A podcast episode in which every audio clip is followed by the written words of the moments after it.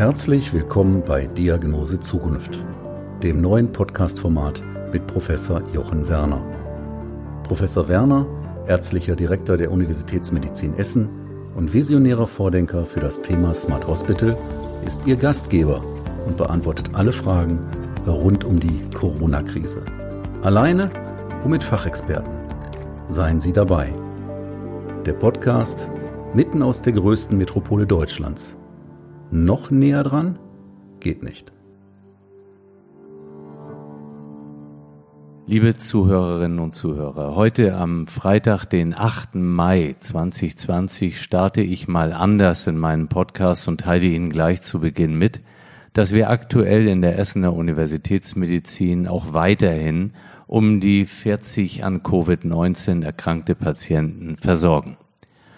Heute früh, und das ist der Grund für diese veränderte Struktur, rief mich eine besorgte Tochter eines etwa 75-jährigen Patienten an und fragte mich, was wir eigentlich gegen die Aerosole tun würden, über die sich Patienten in Krankenhäusern anstecken können.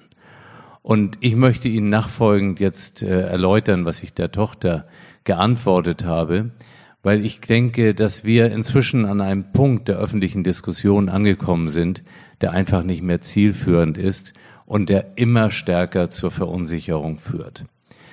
Vorgestern wurden ja weitere Lockerungen zu den aktuellen Verhaltensregeln durch die Politik bekannt gegeben. Viele dieser nächsten Schritte sind gebunden an das strikte Einhalten von Mindestabstand und auch an das Tragen vom Mund-Nasenschutz. Dies wiederum gründet auf dem typischen Verbreitungsmechanismus von SARS-CoV-2, der als Tröpfcheninfektion identifiziert wurde. Und die überwiegende Anzahl der Deutschen auf diesem Weg mitzunehmen, Tröpfcheninfektionen, Mindestabstand, Mund-Nasenschutz, das war schon eine Herkulesaufgabe für viele, viele Personen. Ein wesentliches Argument für die Tröpfcheninfektion war dabei, dass die Analysen der Infektionsketten genau dies belegt haben. Dies bedeutet aber auch, dass die gerade aufflackernde Theorie von all den virushaltigen Aerosolen um uns herum als relevante Infektionsbedrohung aktuell nicht begründet ist. Richtig ist, es gibt eine in der weltbekannten Zeitschrift Nature veröffentlichte Studie zur aerodynamischen Analyse von SARS-CoV-2 in zwei Wuhan Krankenhäusern. Die Wissenschaftler haben Virus-RNA in Aerosolen, zum Beispiel im Toilettenbereich, nachgewiesen. Sie enden dann in ihrer Zusammenfassung aber treffend damit, dass weitere Untersuchungen erforderlich sind, um die Infektiosität dieser Aerosole aufzuzeigen. Dies bedeutet im Klartext, dass der Nachweis von Virus-RNA im Aerosol nicht mit Infektiosität gleichzusetzen ist. Und genau deshalb ist es in der aktuellen Lage nicht richtig, über die bildhafte Vorstellung hochinfektiöser Virus-Aerosole in Restaurants, in Fahrstühlen, in Arztpraxen und in Krankenhäuser etc. Ängste auszulösen, die aktuell eben wissenschaftlich nicht ausreichend begründbar sind. Und damit bin ich bei dem Thema Warnen mit erhobenem Zeigefinger, aber auch bei dem Thema Verantwortung übernehmen. Es ist eben aktuell wirklich einfacher, Bedenken zu äußern und fürchterliche Szenarien zur Verdeutlichung des angenommenen Risikos aufzuzeigen, als die Bedenken wahrzunehmen und nach deren Abwägung dennoch einen anderen Schritt zu gehen, Risiken auf sich zu nehmen, Verantwortung zu tragen und zum Schluss eben auch dafür einzustehen, weil einem immer entgegengehalten wird, dass man mit dem Leben von Menschen spielt. Lassen Sie mich meine Aussagen noch mal ganz kurz zusammenfassen, was diese Aerosole betrifft. Abstand wahren und Maskenpflicht und auch Händehygiene halte ich für unerlässlich. Jeder kann schon mit diesen einfachen Maßnahmen zum Erfolg der Lockerung beitragen. Das Szenario hochinfektiöser, virenhaltiger Aerosole lässt sich aktuell nicht begründen. Die mit solchen Annahmen einhergehenden Ängste können jedoch erhebliche Schadensfolgen auslösen, eben auch in den Köpfen erkrankter Personen, die große Sorgen haben, in Arztpraxen und in Krankenhäuser zu gehen. Und das kann einfach nicht sein. Das akzeptiere ich nicht. Und dieser zwischenzeitlich erreichte Grad an Verunsicherung, der ist einfach zu groß geworden. Wir spüren das immer wieder, bei den Ängsten von Patienten in Krankenhäuser zu gehen. Und das darf nicht länger durch Tagesmitteilungen ungeprüft gesteigert werden. Es gibt nicht die absolute Sicherheit. Das ist richtig. Richtig ist aber auch, wir haben in Deutschland eine Diskussionskultur und das ist auch gut so. Richtig ist zudem, dass wir nicht einen solchen Druck haben, wie es zum Beispiel gerade die Bürgerinnen und Bürger in New York erleben. Und auch darüber werde ich jetzt mit Stefan Beutelsbacher am Telefon sprechen. Stefan Beutelsbacher ist seit 2016 Wirtschaftskorrespondent für die Welt in New York und erlebt die Pandemie, die die USA ja wirklich schwer getroffen hat, aber tatsächlich hautnah. Wie gehen die US-Amerikaner mit Corona um und was bewegt die Menschen dort? Das und viele andere Dinge mehr werde ich jetzt mit ihm besprechen. Lieber Herr Beutelsbacher, ganz herzlichen Dank, dass Sie sich die Zeit nehmen für unser Telefonat und dann kann ich Ihnen einige Fragen auch äh, zu Ihrer Situation, was Sie erlebt haben und wie Sie es beurteilen, in den USA stellen. Aber bevor wir damit anfangen, möchte ich Sie bitten, sich kurz unseren Zuhörerinnen und Zuhörern vorzustellen. Ja, sehr gern. Ich bin hier in New York USA-Korrespondent der Zeitung und der Online-Seite Welt ich lebe seit vier Jahren in New York und ich berichte vor allem über Wirtschaft und Politik. Das heißt eben auch sehr viel über Donald Trump, den Präsidenten. Da ist das Interesse unserer Leser immer noch sehr groß. Und ja, in den letzten Wochen habe ich eben auch viel zur Corona-Pandemie hier in New York berichtet. Ja, das ist richtig. Also die USA, die sind ja von den äh, Corona, von der Corona-Situation sehr schwer getroffen. Ähm, wie erleben Sie die aktuelle Situation? Wie erleben Sie die, die Stimmung in einem Land, das ja ansonsten vor Kraft eigentlich nur immer so gestrotzt hat? Ja, das, da haben Sie vollkommen recht. Das ist eine ganz ungewohnte Situation, vor allem in New York. Das ist einfach die Stadt, die nie schläft und die Pause macht und die immer pulsiert und, und bebt und lebt. Und jetzt macht sie eben doch gerade Pause. New York ist, ist gerade sehr gespenstisch. Die, die Stadt ist leer. Äh, auf ganz vielen, in ganz vielen Vierteln ähm, diese, diese berühmten Plätze, die wir alle kennen. Times Square, Broadway, die Wall Street. Da ist es im Moment einfach wirklich einsam. Da ist niemand unterwegs. Und trotzdem blinken da überall noch diese Leuchtreklamen weiter vor sich hin. Und das sieht schon alles sehr gruselig aus. Es fahren hier bei mir vor dem Haus direkt Polizeiautos auf und ab, die fordern Menschen mit Megafon auf Abstand zu halten, sechs Fuß voneinander, also rund zwei Meter. Auch das hört sich einfach sehr bedrückend an. Und das Schlimmste für mich ist, wenn ich durch diese Stadt gehe, in der ich seit drei Jahren lebe und sehe überall diese weißen Zelte, in Central Park zum Beispiel. Und ich weiß, das sind Krankenhäuser, in denen Menschen behandelt werden. Manche sind auch Leichenhallen, weil, weil die Stadt gar nicht mehr weiß, wohin mit den Toten. So, also diese ganze Lage, das ist einfach sehr gespenstisch. Kommen wir nochmal auf den Central Park zu sprechen. Ich meine, den haben wir doch wirklich alle vor Augen, die ganzen laufenden Menschen äh, rund um die Uhr im Grunde. Ähm, wahrscheinlich gibt's das gar nicht mehr, ne? Oder, oder joggen da jetzt noch welche? Also es, es ist das öffentliche Leben weitgehend zum Erliegen gekommen. Im Central Park waren über Wochen keine Menschen mehr zu sehen. Auch hier, ich wohne, ich wohne hier am Fluss, am East River, am Ufer, auch dort niemand mehr zu sehen. Also diese Stadt stand vor allem Ende März, Anfang April unter Schock. Niemand traute sich mehr raus. Das hat sich jetzt in den vergangenen ein, zwei Wochen etwas gelegt. Das Wetter ist besser geworden, man sieht wieder mehr Menschen auf den Straßen, mehr Menschen auch im Central Park, soweit es geht, mehr Menschen auch am Hudson River. Also ganz, ganz langsam kommt Stück für Stück ein bisschen Normalität zurück. Aber bis wir da sind, wo New York war, im Januar, im Februar, das wird noch sehr lange dauern. In New York City sinkt ja die Zahl der Neuinfektionen, aber in den USA gibt es wiederum auch äh, Regionen, wo sie sich steigert. Trotzdem, wenn ich es jetzt richtig überblicke, werden die Maßnahmen, äh, ich sag mal, eher wieder etwas gelockert. Ähm, wie, wie empfinden Sie diese Gegensätzlichkeit in dem großen Land? Ja, also das ist das ist tatsächlich eine kuriose Situation. Also es stimmt, in New York gehen die Fälle zurück. Wir hatten zu den schlimmsten Zeiten 800 Tote pro Tag. Jetzt sind es konstant unter 400, also die Hälfte. Das ist eine gute Entwicklung. Trotzdem ist New York immer noch im Lockdown. Hier herrschen immer noch Ausgangssperren. Hier sind immer noch äh, Friseure, Hotels und Kinos geschlossen. Das ist in anderen Teilen Amerikas anders. Inzwischen scheint das Virus weiterzuziehen, weg von den großen Städten, mehr aufs Land, mehr ins Landesinnere hinein. Chicago wird langsam besser, New Orleans wird langsam besser, jetzt trifft es eher Staaten wie Kentucky, jetzt trifft es auch Staaten wie Montana, jetzt trifft es Staaten wie Texas.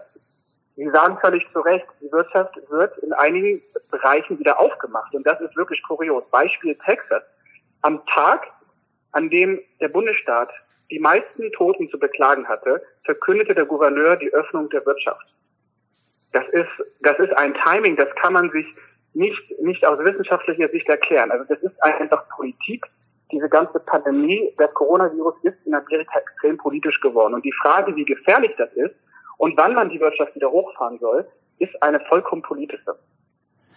Es gibt ja eine ganze Reihe, ich glaube, die Zahl ist im Moment um die 30 Millionen neue Arbeitslose in den USA, äh, die vermittelt wird. Ähm, New York ist ja eigentlich auch ein, ein teures Wohnpflaster, äh, zumindest in bestimmten äh, Regionen dort. Ähm, merken Sie, dass trotz dieser Ausgangssperre oder diesen ganzen äh, Auflagen, dass die Arbeitslosigkeit sichtbar wird?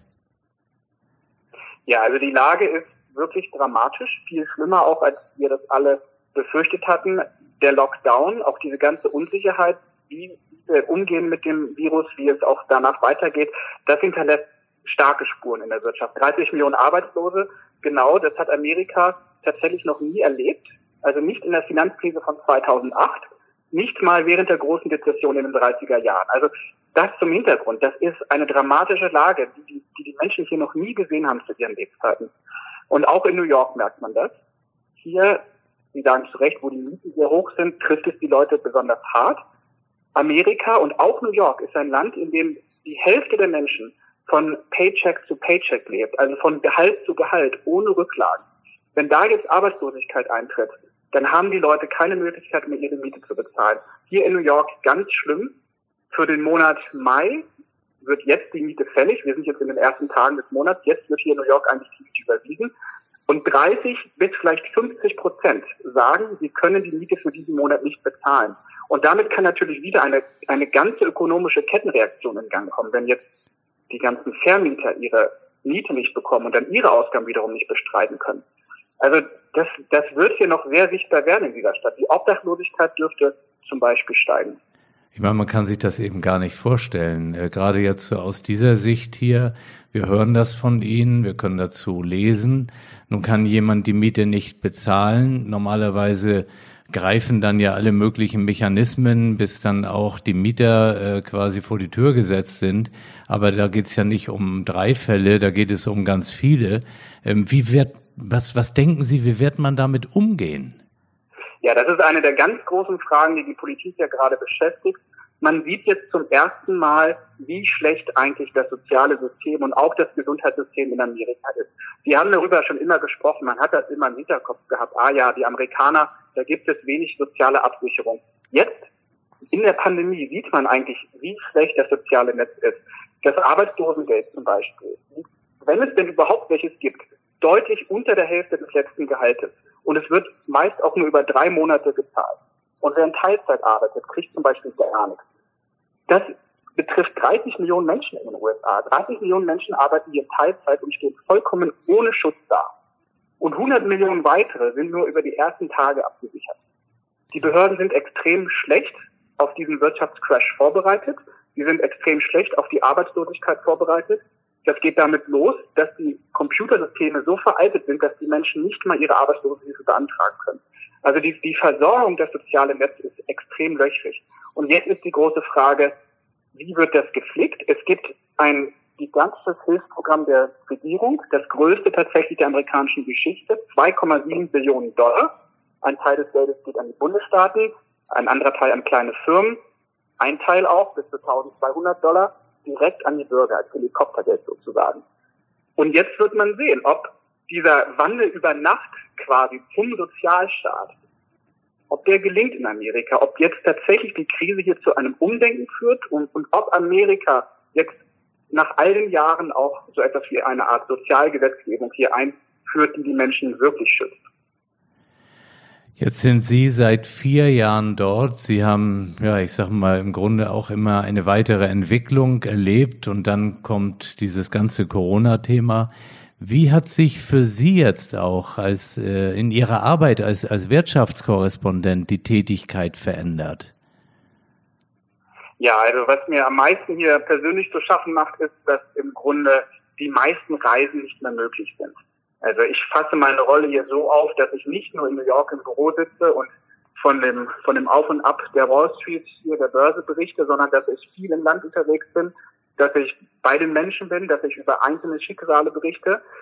Das war meine Rolle in den vergangenen drei bis vier Jahren und das kann ich im Moment nicht tun. Und das macht mir tatsächlich zu schaffen. Also diese Möglichkeit, tief hineinzureisen ins Land und aus dem Inneren des Landes bisschen von der Seele des Landes zu berichten, das ist gerade extrem schwierig, weil eben alles per Telefon äh, oder per Videokonferenz geht. So, das, das macht mir das Leben schwer. Hier in New York gehe ich noch raus. Damit bin ich einer der, der wenigen, die noch hier auf die Straße gehen mit allen Vorsichtsmaßnahmen, Maske, äh, Handschuhe und so weiter. Aber ich ziehe schon noch durch diese Stadt, um wenigstens das Gefühl äh, für meine Lehrer zu vermitteln, wie das eigentlich ist in, in New York, der Stadt aller Städte, dieser Weltstadt, umherzuziehen und äh, ja, einfach nur bedrückte Gesichter zu sehen oder auch niemanden zu sehen. Und Sie haben gerade gesagt, Sie sprechen mit den Menschen. Das ist für Sie wichtig gewesen in Ihrer ganzen Tätigkeit. Äh, haben Sie vielleicht ein oder zwei, äh, ich sag mal, Geschichten, die Sie jetzt in dieser Zeit gehört haben von den Bürgern dort, ähm, die vielleicht auch diese Situation so ein bisschen wiedergeben? Ja, also ich habe gerade in der vergangenen Woche sehr viel mit den mit, mit Kleinunternehmern hier gesprochen. Ähm, und zwar es ging um eine Geschichte über die Proteste. Hier wird hier in ganz vielen verschiedenen Städten gegen die Ausgangssperren und gegen die Schließungen von Fabriken und Restaurants und so weiter protestiert. Da habe ich, äh, kann ich von zwei, von zwei Menschen berichten. Der eine, wie gesagt, ein Kleinunternehmer, der geht da auf die Straße, weil der einfach seine Firma nicht mehr offen halten kann. Und er weiß genau, bei diesem löchrigen sozialen Netz, wenn jetzt nicht die Wirtschaft wieder hochgefahren wird in den nächsten ein oder zwei Wochen, ist er pleite. Und davon gibt es Millionen Schicksale in Amerika. Dieser Mensch ist aus einem sehr ökonomischen, sehr vernünftigen Grund auf die Straße gegangen. Das ist allerdings die Ausnahme. Ich habe auch mit anderen Leuten gesprochen, die protestiert haben und die sagen, der, dieser ganze Corona, das ganze Coronavirus ist eigentlich nur eine Verschwörung eine Lüge, das gibt es gar nicht. Und das ist einfach nur ein Mittel der Regierung, um uns nach Hause zu zwingen. Also es gibt Leute tatsächlich, die halten das für eine Verschwörungstheorie. Und das ist was, was mich tatsächlich schockiert hat in den vergangenen Wochen bei den Recherchen, wenn ich mit Menschen gesprochen habe. Die waren alle nicht in New York, wie ich gerade erwähnt habe, sondern eben äh, einer in Michigan, der andere in Oklahoma, also weiter, weiter weg von den urbanen Zentren. Aber dass es tatsächlich diesen Glauben gibt, und den gibt es in einer, einer großen Teil der Bevölkerung, dass es das Virus nicht gibt, sondern dass es alles eine Erzählung der Regierung ist, das hat mich jetzt ziemlich schockiert.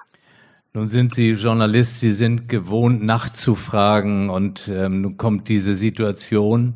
Ja, gab es da eine Phase, wo Sie auch gedacht haben, Mensch, die Flüge werden weniger und so weiter? Ist das vielleicht jetzt gut, doch äh, zurückzufliegen nach Deutschland, da wieder eine Zeit aufzutanken oder oder was ist Ihnen dazu im Kopf äh, rumgegangen? Ja, der, diesen Gedanken, den, den gab es natürlich. Ähm, es gab auch das Angebot meiner Zeitung jederzeit, dass ich hier New York verlassen kann, ähm, weil allen bewusst ist, dass wenn man hier erkrankt, eben die gesundheitliche Versorgung nicht unbedingt gesichert ist. Also es gibt einfach zu wenige Betten, es gibt zu wenige Beatmungsgeräte. Und da kam schon der Gedanke auf, wenn es mich jetzt trifft, wäre ich in Deutschland nicht besser aufgehoben. Ich habe mich am Ende dagegen entschieden, weil da kommt einfach so ein bisschen diese Reporterseele durch. Also ich will natürlich auch da sein, wo was passiert. Und ähm, so traurig und so schlimm das alles ist, ich möchte trotzdem hierbleiben und berichten. Das, äh, ja, da, da kommt einfach diese, diese Korrespondentenseele durch. Und deswegen steht das für mich im Moment nicht zur Debatte, nach Deutschland zurückzugehen, sondern ich werde nach jetziger Planung hier bleiben. Und es ist natürlich auch eine ganz spannende Phase. Jetzt natürlich einmal dieses ganze Thema Corona, aber letztlich der Wahlkampf, der ja im Grunde schon äh, am Laufen ist. Äh, der US-Präsident Trump, der kämpft schon um seine Wiederwahl. Ähm, sagen Sie, wie sehen Sie jetzt diese Bewegung, auch die Rolle von Herrn Trump in dem ganzen Corona-Bewältigungsszenario? Ja, also man sieht jetzt äh, Trump gegen Biden, gegen Joe Biden wird ja das wahrscheinliche Duell. Wenn man sich die Umfragen anschaut, sieht man ganz deutlich, dass Trump zurückfällt. Man glaubte lange, dass Trump nochmal die Präsidentschaft gewinnen wird, jetzt im November dieses Jahres bei der Wahl. Im Moment sieht es anders aus. Das dürfte daher kommen, dass er tatsächlich bei der, der Antwort auf dieses, auf, auf die Pandemie keine gute Figur abgibt. Über Wochen spielte Trump alles herunter, sprach davon, dass wir eins, zwei, drei Fälle höchstens haben werden in Amerika, sprach davon, dass, dass es wieder alleine verschwinden wird, dieses Virus. Dann pries er vermeintliche Wundermittel, äh, die gegen Malaria helfen und äh, jetzt auch auf einmal gegen das Coronavirus helfen sollen. Bei einer seiner jüngsten Pressekonferenzen schlug er vor, dass man Menschen doch einfach Desinfektionsmittel spritzt, um die Lunge zu säubern oder einfach starkes Licht in den Körper bringt, um die Viren abzutöten. Also da kommen ganz, ganz, ganz kuriose ähm, Vorschläge. Die wissenschaftliche äh, Community hier, die weiß natürlich, dass das alles Unsinn ist. Aber die Anhänger von Trump, die sehen das anders. Und es gibt einen Kern von Menschen hier, die glauben Trump jedes Wort. Wenn Donald Trump sagt, Desinfektionsmittel tötet das Virus in der Lunge, dann trinken manche Menschen Desinfektionsmittel hier. Da gab es Fälle in den USA.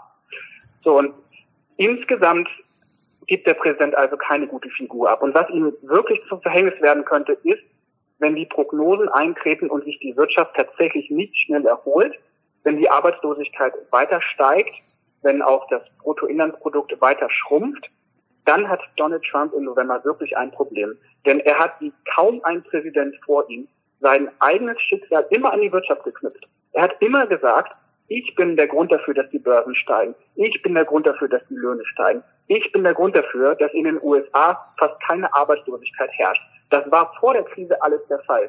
Jetzt ist es nicht mehr so. Und wenn das anhält bis November, dann könnte Trump echt ein Problem bekommen. Wie, wie sehr wird aus Ihrer Sicht jetzt, aus der heutigen Einschätzung, diese Pandemie, die, der, die oder der Wirtschaft in den USA schaden? Und, und welche Branchen meinen Sie werden am stärksten betroffen sein? Ja, es gibt, äh, also die, die, ich sag mal, die Stütze des Aufschwungs in den vergangenen Jahren. Der Grund, dass die Wirtschaft in Amerika so gut lief, das war der Konsum. Das war einmal der Kauf von Gütern, dass die Menschen ihr Autos und Fernseher gekauft haben, und das waren zum anderen die Dienstleistungen. Beides liegt im Moment komplett brach. Bei den Gütern ist das kein Problem. Wer jetzt vielleicht kein Fernseher kauft, wer jetzt kein Auto kauft, der holt das in ein paar Monaten nach, wenn das Virus verschwunden ist. Bei den Dienstleistungen wird das nicht so sein. Wer jetzt zu Hause sitzt, nicht mehr zum Friseur geht, drei Gänge zum Friseur verpasst hat, braucht nach dem Lockdown trotzdem nur einen Haarschnitt. Also diese Dienstleistungen wird man nicht nachholen können. Und deswegen glaube ich, alles, was damit zu tun hat, die Friseure, die Restaurants, die, auch die ganzen, äh, die Hotels, all das wird brach liegen. Und da wird der Konsum nicht so schnell wieder in Gang kommen. Und das ist eine ganz wichtige Stütze der amerikanischen Wirtschaft. Und deswegen glaube ich, wird sich auch die Gesamtwirtschaft nicht schnell erholen. Deswegen wird es nicht, wie Trump immer sagt, es geht jetzt runter und dann wieder hoch, so in einer Art V. So wird das nicht aussehen. Es geht jetzt schnell runter und dann ganz, ganz, ganz langsam wieder hoch. Das wird lange dauern und vielleicht zu lange für Donald Trump. Und wie sehen Sie diese Auswirkungen auf den Rest der Welt? Ja, das ist für den Rest der Welt natürlich einmal dramatisch. Amerika ist die größte Volkswirtschaft der Erde. Wenn da jetzt der Handel mit Amerika wegbricht, ist das, hat, kann das dramatische Auswirkungen für den Rest der Welt haben. Trotzdem gibt es natürlich in anderen Teilen der Welt womöglich eine schnellere Erholung. Also man, man sieht das ja teilweise in China. Da war der Lockdown auch vielleicht nicht so flächendeckend wie hier. Da gibt es auch schon wieder eine, eine Erholung der Wirtschaft. Wie das in Europa wird, da streiten sich die Experten, da gehen die Meinungen auseinander. Deutschland kommt vielleicht besser weg als manche andere Länder. Aber ich glaube, dass wenn mit Amerika, mit der größten Volkswirtschaft der Erde, ein, ein Land vielleicht über Monate von der Bildfläche der globalen Ökonomie verschwunden ist, dass das natürlich auch Auswirkungen für den Rest der Welt haben wird. Ich würde nochmal auf New York gerade zurückkommen. Sie haben das vorhin doch sehr ähm, ja, bildhaft äh, beschrieben. Times Square, diese Leuchtreklamen, das läuft noch, aber es ist enorme Ruhe eingetreten. Nun kommt man in eine Lockerungsphase. Wie schätzen Sie das ein? Wie wird New York das jetzt erstmal kompensieren? Äh, Gibt es da irgendwie einen zeitlichen Horizont, der in der Öffentlichkeit diskutiert wird? Oder wie, wie ist dort Ihr Eindruck? Ja, New York ist äh, tatsächlich, wenn es um die Öffnung der Wirtschaft geht, einer, einer der, der eher konservativen Staaten. Also der Gouverneur hier, der geht mit großer Vorsicht vor. Also wir sprachen ja vorhin über Texas, wo jetzt alles aufgemacht wird, obwohl die, die, die Zahl der Toten noch überhaupt nicht zurückgeht. Das ist hier in New York anders. Hier geht die Politik sehr vorsichtig vor. Hier hat der Gouverneur für Mitte Mai angekündigt, dass die ersten Fabriken wieder öffnen dürfen. Und dass das, also Fabriken, die extrem wichtig sind für die Produktion, dass auch hier Bauarbeiten wieder aufgenommen werden dürfen. Also was soll jetzt in einer, in einer ersten Phase Mitte Mai passieren? Zwei Wochen später, also Ende Mai, kann es dann sein, dass weitere Betriebe öffnen dürfen. So, das, das, wir sprechen jetzt über vier Wochen, bis Teile der Wirtschaft wieder hochgefahren werden. Das ist also, das ist also extrem langsam. Die New Yorker stehen auch tatsächlich unter Schock. Also in, in Texas mag das anders sein, da gibt es nicht so viele Fälle, da sehen die Menschen das vielleicht lockerer. Die New Yorker sehen das nicht so. Die wollen zu Hause bleiben, die wollen nicht zur Arbeit gehen, die wollen auch nicht U-Bahn fahren, die wollen auch im Moment gar nicht in die Restaurants. So, also diese Stadt ist wirklich seit Ende März im, im Schockzustand und daran wird sich, glaube ich, nicht so schnell was ändern. Man hört aus anderen Teilen Amerikas tatsächlich von so einer Art Sehnsucht nach ganz schneller Kompensation. Also sobald wieder Sachen erlaubt sind, will man sie machen. Das war jetzt ist zum Beispiel bei der Kreuzfahrtbranche der Fall. Also die, die, die Kreuzfahrtschiffe sind ja so ein bisschen gerade zum Anfang zum Symbol dieser Krise geworden, wo dann tausende Menschen festsaßen auf diesen Schiffen und vor irgendwelchen Häfen in der Karibik dümpelten. Tatsächlich gibt es extrem viele Vorbuchungen an Kreuzfahrten wieder in Amerika für die Zeit im August. Man weiß gar nicht, ob man dann wieder fahren darf. Aber die Leute haben sich von diesen Bildern nicht schrecken lassen, sondern buchen wieder Kabinen auf diesen Schiffen. Also das gibt es in anderen Teilen Amerikas durchaus, diese Sehnsucht, alles möglichst schnell nachzuholen. Aber in New York, wo wir ja wirklich jetzt hier als Epizentrum der Pandemie äh, galten, ist das eben nicht so.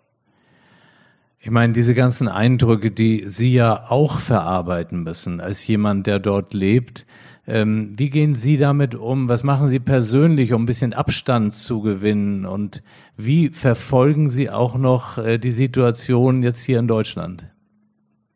Ja, also ich, ich persönlich äh, versuche das einfach mit ganz, ganz viel frischer Luft zu kompensieren.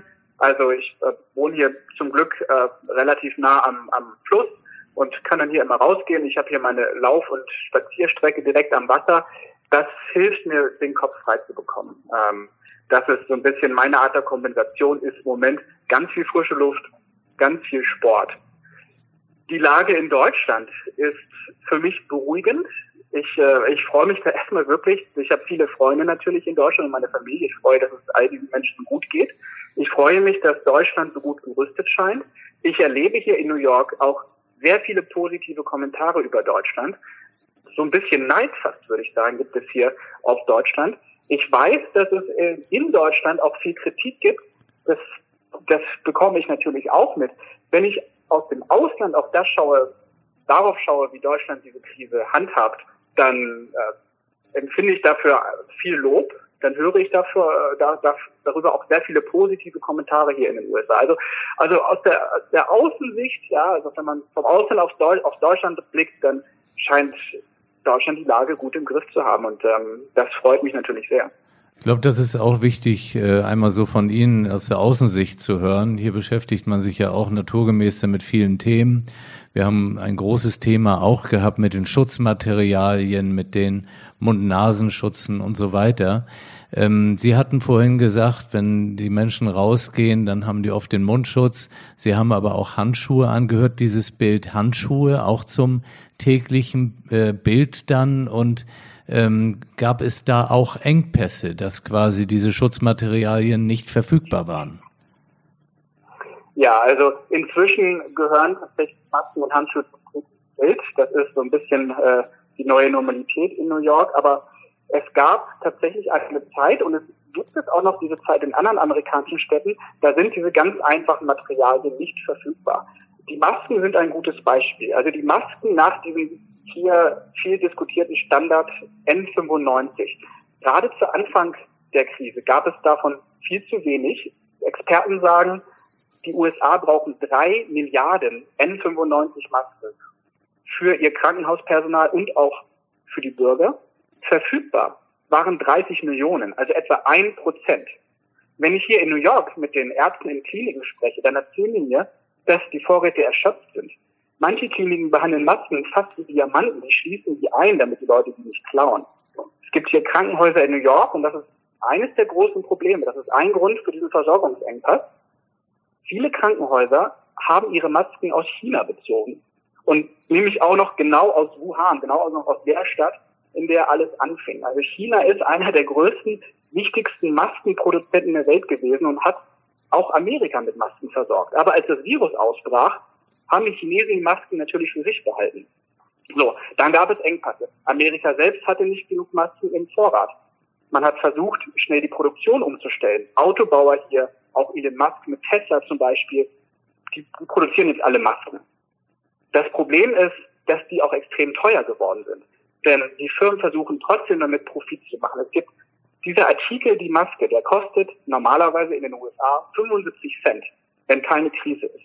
Jetzt, während der Corona-Pandemie, kostet eine Maske bis zu sieben Dollar. Der Bundesstaat New York zahlt bis zu sieben Dollar pro Maske.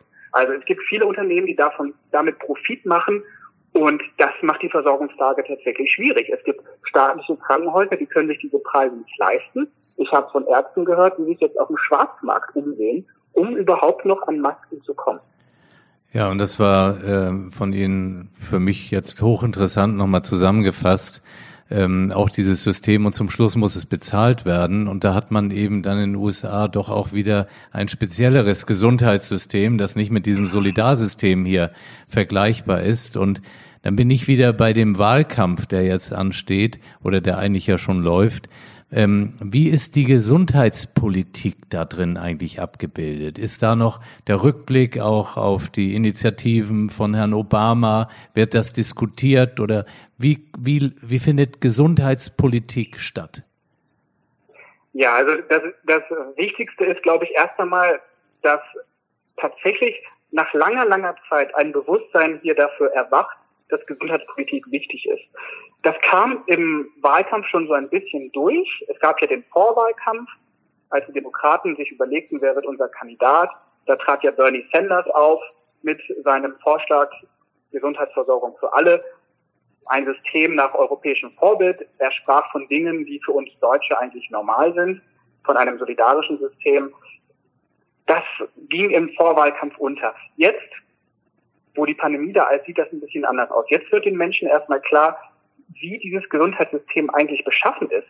Und da gibt es, da gibt es, äh, das sieht dramatisch aus. Amerika ist das einzige Industrieland, in dem die Kosten für das Gesundheitssystem steigen, aber die Lebenserwartung sinkt. Das war schon vor dem Coronavirus so. Das gibt es in keinem anderen Industrieland, aber also außer hier in den USA. So, und, und solche Sachen werden den Menschen bewusst.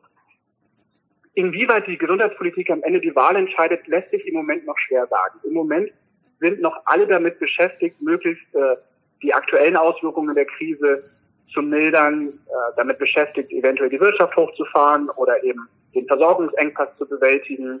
Man ist damit beschäftigt, die Fallzahlen zu drücken. Wie jetzt tatsächlich längerfristig sich das Gesundheitssystem ändert, weiß man noch nicht, aber man kann, man kann natürlich hoffen, dass einige Dinge, die nun kurzfristig eingeführt worden sind, also freie Heilfürsorge für bestimmte Behandlungen, dass, dass eben bestimmte Behandlungen bezahlt werden, dass sowas auch die Krise überdauert und dann hier zum Standard in den USA wird. Also man musste ja am Anfang der Krise für die, wenn man sich testen lassen wollte auf Corona, musste man das bezahlen.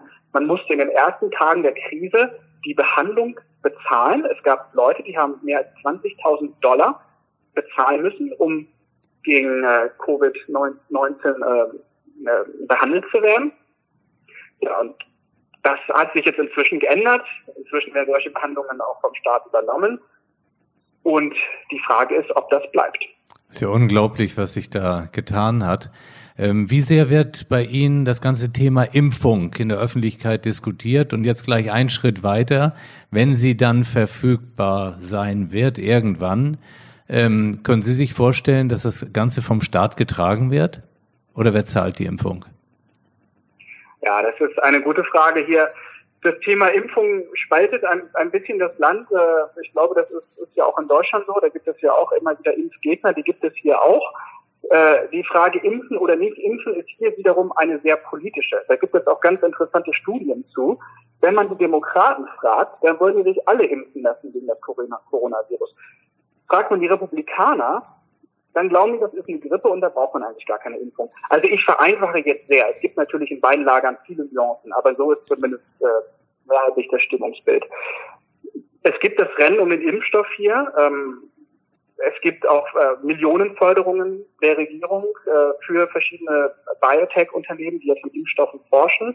Es gibt auch hier inzwischen äh, klinische Studien mit, mit Freiwilligen, also mit Menschen. Also die Jagd nach dem Impfstoff hat begonnen. Und zumindest, ich kann jetzt hier für New York sprechen, sobald der Impfstoff verfügbar ist, werden die Leute hier zum Arzt rennen und, und sich das Ding holen. Ähm, also hier ist, hier ist die Panik einfach zu groß. Ich kann mir vorstellen, dass das in anderen Teilen Amerikas, Texas, Montana, Kentucky, vielleicht anders aussieht und die Mehrheit der Bevölkerung äh, ja vielleicht sich gar nicht impfen lassen wird. Das, das ist möglich. Aber der Schock zumindest in den großen Städten ist so groß, dass die Leute sich nach dem Impfstoff sehnen. Gegen Ende meines Podcasts komme ich dann gerne immer zu der Bitte an den Gast, ähm, ja, im Grunde einen Rat zu geben aus Ihrer Sicht. Ich meine, Sie sind jetzt weit weg, haben aber trotzdem natürlich auch noch den Blick so auf Deutschland und was können Sie unseren Zuhörerinnen und Zuhörern aus Ihrer Sicht für ein, eine Empfehlung geben? Ja, vielleicht etwas, das äh, Mut macht. Wir haben ja viel darüber gesprochen, wie schlimm es hier in New York ist. Und New York zählt ja nun mal tatsächlich zu, zu den Städten auf der Welt, die am härtesten von dem Virus getroffen wurden. Und trotzdem erleben wir nach Wochen des Lockdown, nach auch einer disziplinierten Bevölkerung, dass selbst hier die Zahl der Infektionen und die Zahl der Toten nach unten geht. Das zeigt für mich, dass man es schaffen kann und das ist für mich am Ende eine sehr positive Botschaft, die in dieser Krise liegt. In Deutschland hat sich das ja alles gar nicht so schlimm entwickelt wie in New York. Aber es gibt ja auch andere Länder wie Italien zum Beispiel oder auch Frankreich oder auch Belgien. Und das Positive, das möchte ich jedoch gerne herausheben, dass obwohl es tatsächlich hoffnungslos schien, teilweise wie in New York, von Massensterben war die Rede, trotzdem haben es die Menschen geschafft, indem sie sich diszipliniert verhalten haben, diese Fallzahlen wieder zu senken und das Virus vielleicht noch nicht zu besiegen, aber es zumindest ein Stück weit unter Kontrolle zu bringen. Und das ist für mich etwas ganz Positives, das hier in New York geschehen ist. Ich glaube, das ist ein ganz, ganz wichtiger Ratschlag, den Sie da gegeben haben. Ähm, das müssen wir uns alle vor Augen führen. Ähm, Titel des Podcasts ist Diagnose Zukunft. Und dann bin ich jetzt noch einmal zurück bei Ihrer Expertise Wirtschaftsjournalist. Wie denken Sie Richtung Zukunft? Wie ist Ihre Einschätzung? Ja, also ich fürchte, dass es für die Zukunft der amerikanischen Wirtschaft zumindest in der nahen Zukunft nicht gut aussieht.